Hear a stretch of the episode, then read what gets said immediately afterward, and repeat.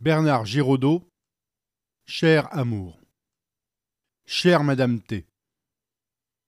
Ce qui suit vous est compté, Madame T, ma chère, irremplaçable Madame T, à vous et à nul autre, à moins que vous ne souhaitiez qu'il en soit autrement.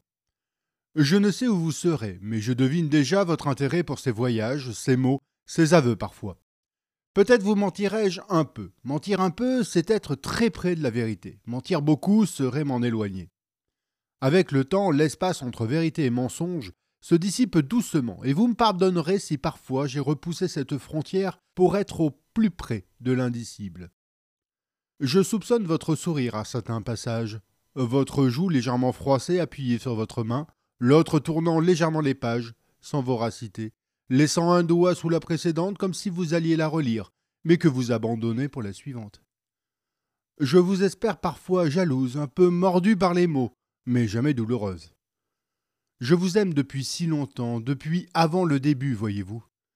Ces récits sont des voyages au pays des hommes. Voyager, on n'en revient jamais. Je vous écris pour prolonger l'instant, en garder une trace, tordre le cou à la fugacité, à l'oubli, à l'impermanence, Ceci sans succès, bien sûr, puisque c'est vouloir figer l'éphémère, et j'aime l'éphémère. Nul n'est parfait. Le prendrez-vous ce temps de me lire, pour me prolonger un peu en vous? À propos de temps, je me souviens d'un jour où nous regardions une montagne, une immense paroi sculptée au pied de laquelle vivait un arbre millénaire, seul, enraciné dans la faille. Nous ne bougions pas, silencieux. Machinalement, vous avez regardé votre montre et les secondes ridicules qui vous échappaient. Vous étiez revenu à la réalité de ce petit temps étriqué sans beauté, sans aile, un temps qui soudain a heurté la roche, le tronc rugueux, et s'est désagrégé, inutile. Alors vous avez caché votre poignet, vous êtes revenu dans l'éternité, et les secondes se sont évanouies comme flocons de neige sur la pierre chaude. J'ai pris votre main, j'ai frissonné. Je ne vous écris pas ces voyages par nostalgie de l'exotisme, d'un ailleurs rédempteur, mais pour retenir des instants, des visages, des circonstances humaines et géographiques, parce que là où le soleil se lève, les hommes ont le même souci de vivre, de comprendre, de sourire à l'autre, d'effacer la souffrance et de donner un sens à leur existence. Les voir, les observer, les entendre est une richesse inouïe que nul ne conteste. Pourtant, ce cavalier mongol en haut de la montagne, qui regarde le soleil se lever sur la vallée sans frontières, c'est que tout le monde est là où il pose son regard et nulle part ailleurs. Il n'y a pas d'autre territoire que celui où tu poses ton regard, où la lumière, d'un doigt, te montre le chemin. Le voyage est une aube qui n'en finit pas. Comme Jim Harrison, je trouve que c'est beau, l'aube, les aubes du monde, à Saint-Pétersbourg, au Kenya, au Mexique, partout.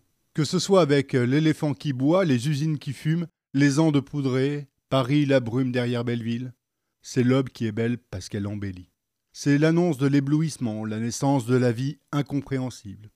Tu regardes l'aube, mon amour? Non, tu la vis. Tu es en elle.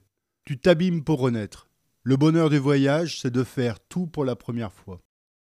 Vous riez parce que je vous devine, provocatrice, me proposant le voyage immobile, celui des guides touristiques, de la carte géographique, du livre proposé et qui devient alors le grand voyage, sans frontières des formes, libre de l'espace et du temps. Ce que l'imaginaire propose est plus libre, dites-vous, plus déraisonnable.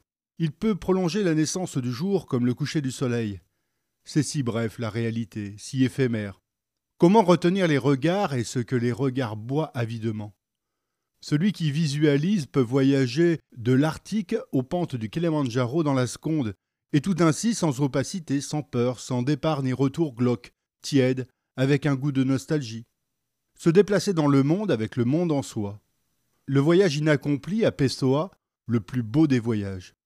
Peut-être, cher Fernando, mais si les yeux clos je regarde sur l'écran frontal le soleil se déshabiller lentement et me laisser dans des doigts verts et mauves des cuisses pourpres, entre des seins de nacre éclatés, il me manquera la chair, voyez-vous, la sensualité, le toucher, la morsure du soleil, le visage renversé sous la pluie, la lèvre au bord de la coupe, et sur d'autres lèvres, la peau sur la peau.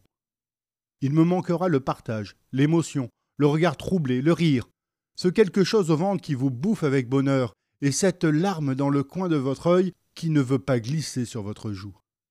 Même la réalité s'invente. Elle est au-delà de votre imaginaire. Il en faut des voyages, des hasards pour que le regard change. Mon caractère était une lame, et j'avais la conscience ébréchée. Je voulais tout voir et je n'ai rien vu, ou si peu. Jusqu'au jour où je vous ai imaginé. C'était au théâtre, territoire pour lequel j'ai une tendresse particulière. Ce fut par hasard. C'est fou le hasard. C'est un drôle de phénomène, comme une présence qui vous trompe, vous ment, si vous n'êtes pas vigilant. S'il arrive comme ça, sans crier gare, par hasard. Il vous fait croire qu'il est là, impromptu. Foutaise, il ne voyage pas au hasard, il sait. Ça l'amuse d'arriver à l'improviste et de laisser l'ignorant ignorer qui il est. Le hasard, c'est seulement son costume de théâtre, un déguisement. Il est bon acteur, il joue avec les crédules, Souvent il se lasse, perd patience et se transforme en destin, en fatalité, en coïncidence, en c'est comme ça. Parfois il disparaît et revient en pas de chance. Pour d'autres, ceux qui auront reconnu l'usurpateur, il n'est plus un hasard, alors démasqué il aura des égards, il se fera rare mais précis. Puis le regard et la conscience s'aiguisent et le hasard se déshabille. Je l'ai démasqué alors qu'il me proposait avec malice de jouer dans une comédie. Je vous livre donc mes balbutiements à votre égard.